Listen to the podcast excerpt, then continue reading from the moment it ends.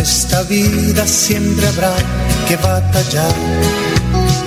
Ya nada es fácil, nos ponemos a pensar. La Iglesia Centro Evangelístico Maranata presenta su programa Una voz de esperanza en medio de un mundo abatido, trayendo salvación y consuelo para tu vida.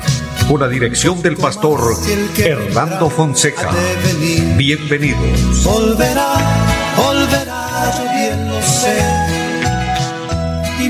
Muy buenas tardes, amables oyentes. Qué bendición saludarles, desear que estén bien, que la gracia de Dios esté en cada una de sus vidas. En esta hora saludo a mi amigo André Felipe, quien está en la parte técnica, y a cada uno de ustedes, amables hermanos, amigos, fieles oyentes de nuestra emisora, también de nuestro programa, eh, motivarles para que continúen con nosotros. Este es un tiempo de bendición, un tiempo eh, donde queremos transmitir la palabra bendita del Señor. Este programa, Una voz de esperanza, tiene este objetivo, es transmitir la voz de Dios, la voz que trae paz y consuelo a nuestro corazón. Como dice el anuncio de nuestro programa, en medio de un mundo abatido, en medio de un mundo eh, confundido, porque lastimosamente así está nuestro mundo, así está nuestra sociedad, ahí Dios aparece para hablarnos, para bendecirnos, para ministrarnos. Así que muchas, pero muchas bendiciones a todos, todos los hermanos, amigos, aquí en nuestra bella ciudad de Bucaramanga, en Piedecuesta, en Florida Blanca, en Girón, en Lebrija, en las veredas, en los campos, en fin, en todos los lugares hasta donde llega esta señal, Dios los bendiga.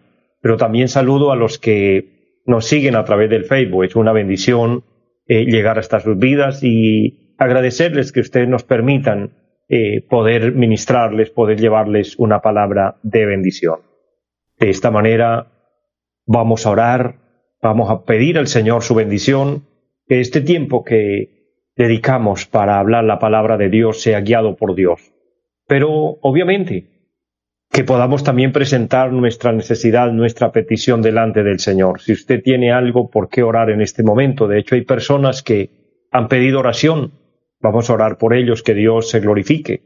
Hay personas que han enviado peticiones y los bendigo para que Dios le dé protección, le dé cobertura eh, en medio de, de toda esta, esta problemática de enfermedad que está enfrentando nuestro mundo, virus que cada día aparecen, pero confiamos y creemos en la misericordia grande y maravillosa del Señor.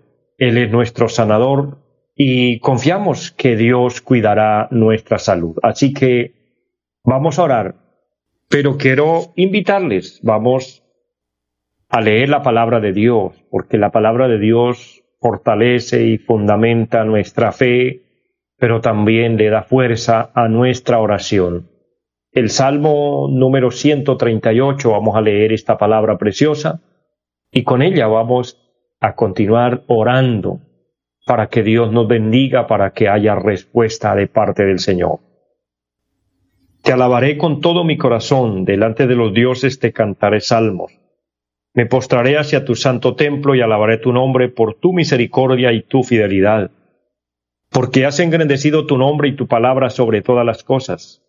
El día que clamé me respondiste, me fortaleciste con vigor en mi alma. Te alabarán, oh Jehová, todos los reyes de la tierra, porque han oído los dichos de tu boca, y cantarán de los caminos de Jehová, porque la gloria de Jehová es grande, porque Jehová es excelso y atiende al humilde, mas al altivo mira de lejos. Si yo anduviere en medio de la angustia, tú me vivificarás, contra la ira de mis enemigos extenderás tu mano y me salvará tu diestra. Jehová cumplirá su propósito en mí. Tu misericordia, oh Jehová, es para siempre no desampares la obra de tus manos. Amén. El salmista dice algo especial en todo lo que habla en este salmo. El verso número 3 dice, el día que clamé, me respondiste y me fortaleciste con vigor en mi alma. Amados, Dios nos oye, Dios nos da respuesta, Dios nos da fortaleza. Así que vamos a orar. Padre y buen Dios que esté en el cielo, le damos gracias. Es una bendición en esta hora invocar tu nombre, pedir su bendición. Gracias le doy Dios por esta emisora. Gracias por los medios que tú utilizas para que este programa llegue a muchos lugares, Señor. Bendice a cada oyente, a cada persona, a cada familia, allí a la distancia. Era aquellos, Señor, que se unen conmigo en oración, esperando un milagro, esperando una sanidad divina, esperando protección de lo alto. Padre, glorifícate de una manera especial. Trae paz y consuelo a cada corazón. Trae alegría, Señor. Oh Dios, y que la fe se fortalezca y pueda crecer en ti, eterno Señor. Sana al enfermo, tu palabra dice que para el que cree todo es posible, pero aquí estamos encontrando a través de la palabra un testimonio real de un hombre que dice, el día que clamé me respondiste, me fortaleciste con vigor en mi alma. Eterno Dios, esa es una gran realidad. Clamamos al cielo y tú nos das la respuesta, tú nos oyes y tú nos ayudas. Bendice a todos, Dios.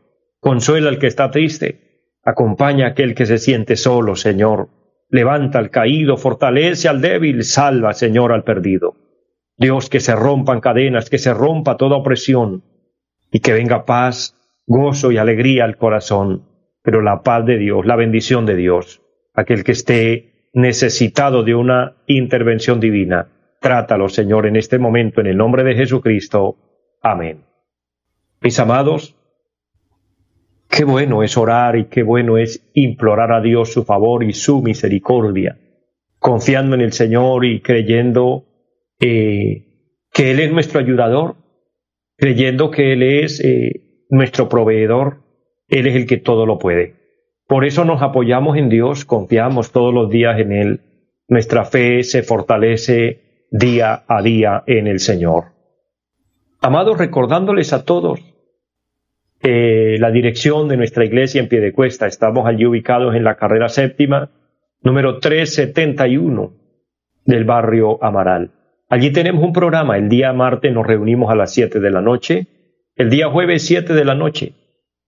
Cultos preciosos, cultos maravillosos. Y el domingo, los domingos, mis amados, a las nueve y treinta de la mañana, culto para toda la familia con una enseñanza especial que Dios nos provee también eh, un programa para los niños, y en la tarde del domingo a las cinco de la tarde un precioso culto.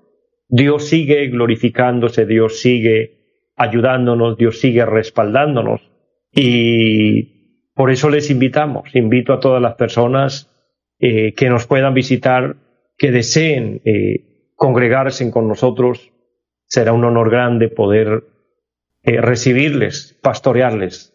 Es un honor porque es un gran privilegio. De hecho, envío saludos a la iglesia en pie de cuesta.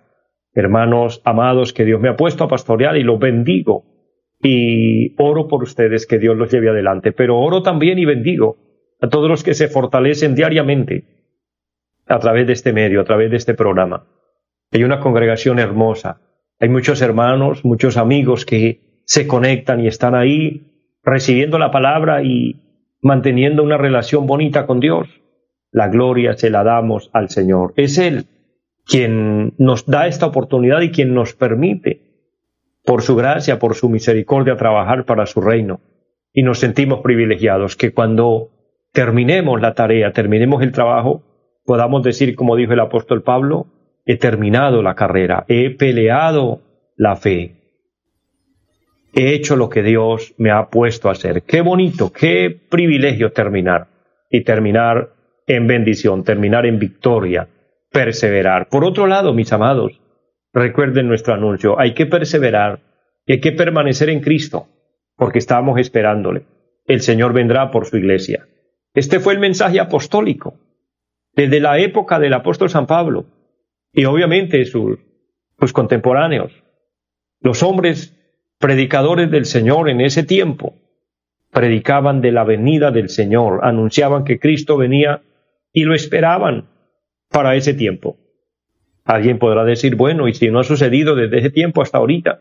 Amados, la palabra de Dios da la respuesta. Dice que para Dios un día es como mil años y mil años como un día. A Dios le ha placido esperar. Pero Dios dejó unas señales específicas en la palabra, unas palabras proféticas que hoy no simplemente podemos decir se están cumpliendo, tenemos que decir están cumplidas ya. De manera que falta que la trompeta suene. Cuando yo hablo de este tema y doy este anuncio de que Cristo viene pronto por su iglesia, eh, mi fe se fortalece al analizar que todo Lo que está escrito en la Biblia se ha cumplido, al pie de la letra, sin faltar nada. Lo que falta es el sonar de la trompeta y que la iglesia se vaya de esta tierra. Entonces, si todo lo demás se ha cumplido, que la Biblia habla de este tiempo peligroso, la Biblia habla de, las guerras, de las enfermedades terribles que se levantan, la Biblia habla de las hambres que estamos viviendo, la Biblia habla de el calentamiento global, la Biblia habla de el aumento de la maldad y el enfriamiento del amor. La Biblia habla de que la tecnología o la sabiduría, perdón, se desarrollaría de una manera grande. Y hoy disfrutamos de, una tecnología avanzada. Es porque la palabra de Dios se ha cumplido dando sabiduría en muchas mentes que hoy nos sorprenden con, cada aparato que, va saliendo novedoso ver nosotros hoy cómo la tecnología nos va haciendo más fácil la vida y todo esto es aumento de la ciencia. Sabe, todo esto es cumplimiento de la palabra del Señor. Pero ahí está todo junto, ahí está todo también. Ver la rebeldía hoy del ser humano para con Dios, el abandono de Dios tan terrible que estamos viendo, cómo la sociedad, eh, las grandes potencias mundiales, los estados hoy eh, le dan la espalda a Dios, Dios ya no cuenta para nada, es todo el cumplimiento de la palabra. Entonces, si todo está ahí ya cumplido, pues yo creo, mis amados, que el Señor está pronto a venir por su iglesia y el Señor vendrá por aquellos que le esperamos, por aquellos que anhelamos nuestro encuentro con Él. Pero no solo esto, sino que estamos preparados, estamos listos, que hemos entregado nuestra vida al Señor. Por ende, eh, Hago un paréntesis para invitar a aquella persona, aquel hombre o aquella mujer que no está seguro de su salvación. Tal vez usted sea religioso. Tal vez usted haya seguido eh, sus ideales, sus propios conceptos. Pero le quiero decir en el amor del Señor, esto no es suficiente para ir al cielo. Para ir al cielo solo hay una forma, solo hay un medio, solo hay un camino, solo hay una puerta. Y se llama Jesucristo. Él dijo, yo soy el camino, yo soy, la, verdad y yo soy la vida, y nadie viene al Padre si no es por mí. Pero también dijo, yo soy la puerta y el que por mí entrare será salvo. También dijo, yo soy la luz y el que, el que me sigue no andará en tinieblas. Querido amigo, recíbelo como Señor y Salvador de su vida. Abre tu corazón y acéptalo. Los que hoy somos cristianos hemos entendido esta verdad. Dios ha tenido misericordia y nos ha hecho entender esta realidad. Y hoy tenemos a Cristo en el corazón, pero también pidiéndole perdón por nuestros pecados, reconociendo que pecamos, porque Dios es santo, por lo tanto demanda santidad y Él vendrá a llevar un pueblo santo que ha sido lavado en la sangre preciosa del Cordero. Así que da este paso de fe, aceptando al Señor y con un verdadero arrepentimiento, de verdad, de corazón. La palabra arrepentimiento significa apartarse de lo malo, dejar de hacer lo malo, dejar de pecar y permitir que el Espíritu Santo esté en nosotros para que Él nos guíe y hagamos las cosas no a nuestra manera, no a nuestra forma, sino de acuerdo a la voluntad de Dios. De acuerdo a la voluntad de Dios cumpliremos el propósito de Dios.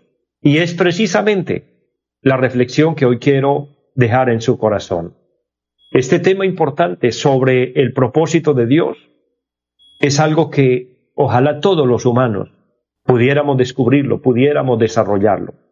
Pensando en esto, debemos quizás hacernos una pregunta, ¿para qué vine a este mundo? O sea, ¿o para qué el Señor me dio la vida? ¿O para qué el Señor me da la vida y me permite vivir hasta esta hora? No vinimos al mundo por casualidad.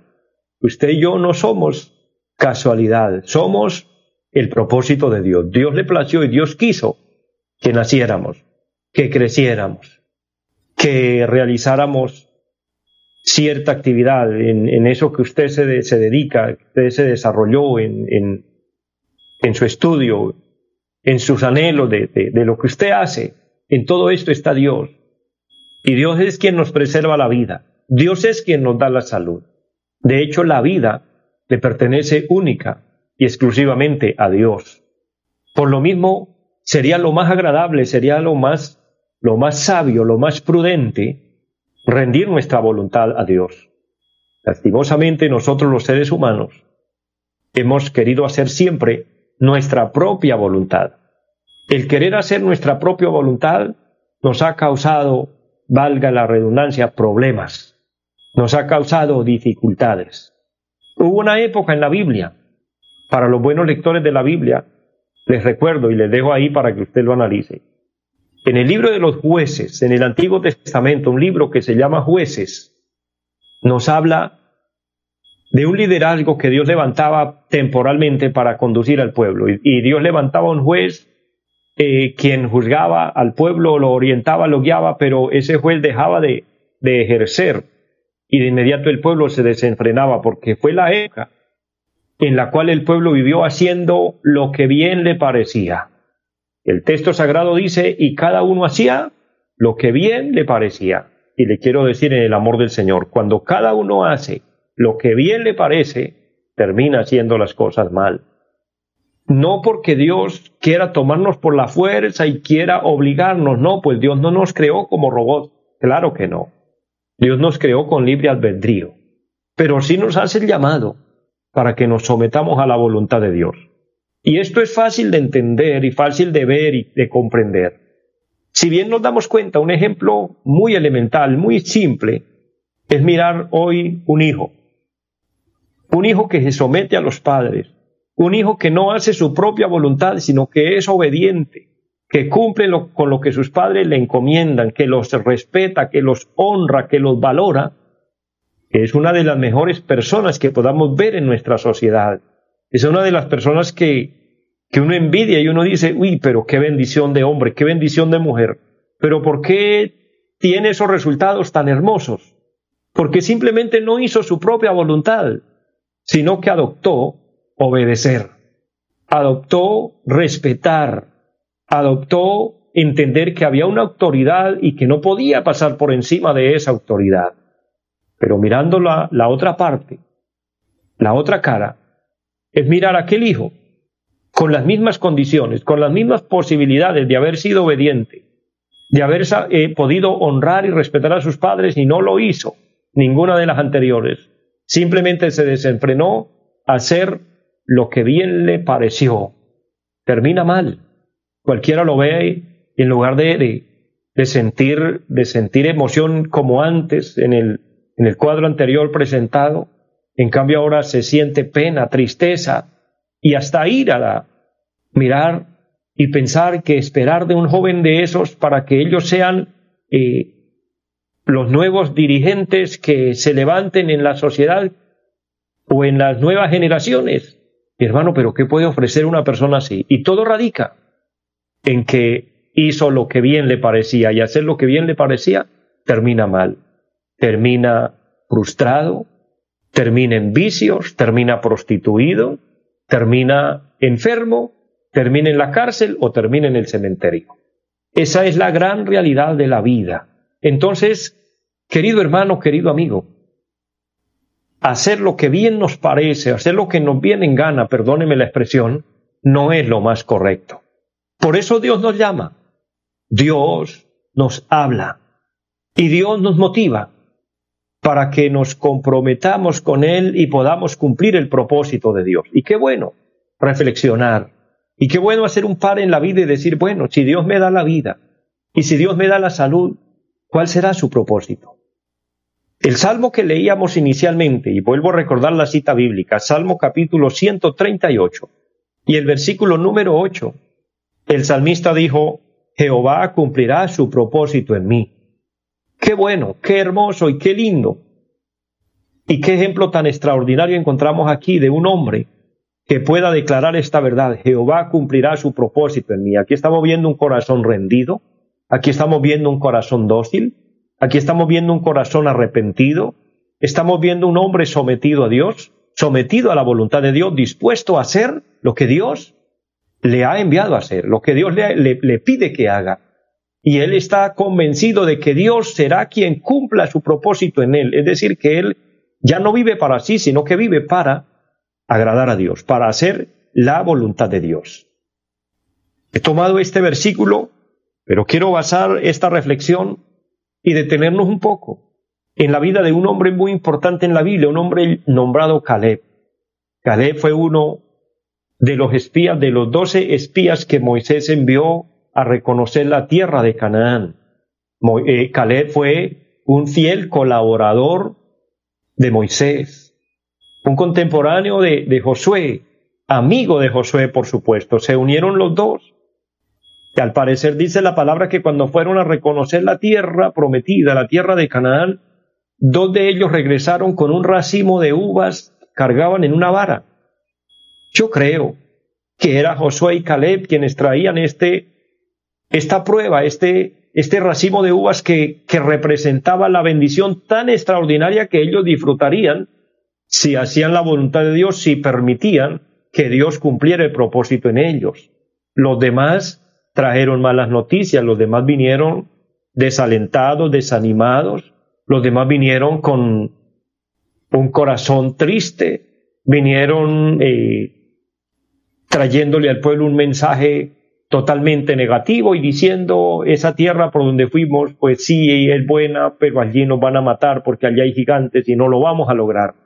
¿Por qué hay dos reacciones diferentes? Solo dos vienen con una noticia tan alentadora, dos vienen con, con buenos ánimos, con una palabra positiva, con una palabra de bendición, mientras que los otros vienen con desánimo, vienen con desaliento, vienen con frustración.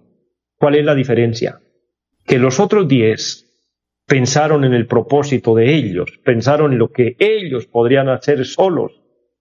Empero Josué y Caleb creyeron no en lo que podían hacer, sino en lo que Dios haría. Esa es la gran diferencia. Caleb es el tipo de personas que confía no en lo que él puede hacer, sino en lo que Dios puede hacer a través de él. Mi querido hermano, mi querido amigo, qué bueno Qué interesante y qué necesario que nosotros podamos entender el propósito de Dios y que podamos someternos a Dios y a su voluntad y a depender de Dios. Caleb, como Josué, creyeron que ellos podían conquistar la tierra prometida. Una de las cosas importantes, por haber creído, por haber confiado, por haber dependido de Dios, ellos fueron librados de una muerte trágica. Mire que el confiar en Dios, el permitir el propósito de Dios en nuestra vida, eh, nos guarda, nos preserva la vida hasta cumplir el propósito. Los otros diez murieron de plaga, dice la palabra de Dios. Dios permitió una muerte prematura en ellos, porque ellos no confiaron, porque ellos simplemente miraron sus posibilidades, miraron sus fuerzas, miraron sus recursos. Querido hermano, querido amigo, quizás eso ha frustrado a muchas personas porque miramos la vida es de acuerdo a lo que nosotros pensamos, a lo que nosotros podemos, a nuestras posibilidades, a nuestros recursos, y se nos olvida que el verdadero recurso es Dios, que la verdadera bendición es Dios, que de quien debemos depender de la mano soberana de Dios. Recuerde un texto importante que hemos venido hablando, y es lo que dice el profeta Isaías, capítulo 55, por los versículos 8 y 9, porque mis pensamientos no son vuestros pensamientos ni mis caminos mis caminos, ha dicho Jehová de los ejércitos. Como son más altos los cielos que la tierra, así son más altos mis pensamientos, más que vuestros pensamientos. Amados, Dios es grande, Dios es poderoso. Confíale a Dios todo. Dependa de Dios, apóyate en Dios. Permita que el propósito de Dios se cumpla en su vida y Dios nos llevará adelante y nos proveerá de bendiciones extraordinarias, de bendiciones grandes que nosotros mismos quedaremos sorprendido de ver la mano de Dios a nuestro favor. Dependa absolutamente de la bondad de Dios, de la misericordia de Dios. Amados, llegamos a la parte final. Les bendigo grandemente. Oro que esta palabra pueda bendecir su vida y le invitamos para que nos sintonice nuestra próxima emisión. Estamos orando que Dios los bendiga Finalmente envío saludos a mi hermana Marlene Girón, que gozo, mujer de Dios, tenerla en línea, saludarle y a todos los que se conectaron a través del Facebook. Dios los bendiga de una manera sobrenatural. Deseo lo mejor para, para ustedes y una feliz tarde. Bendiciones.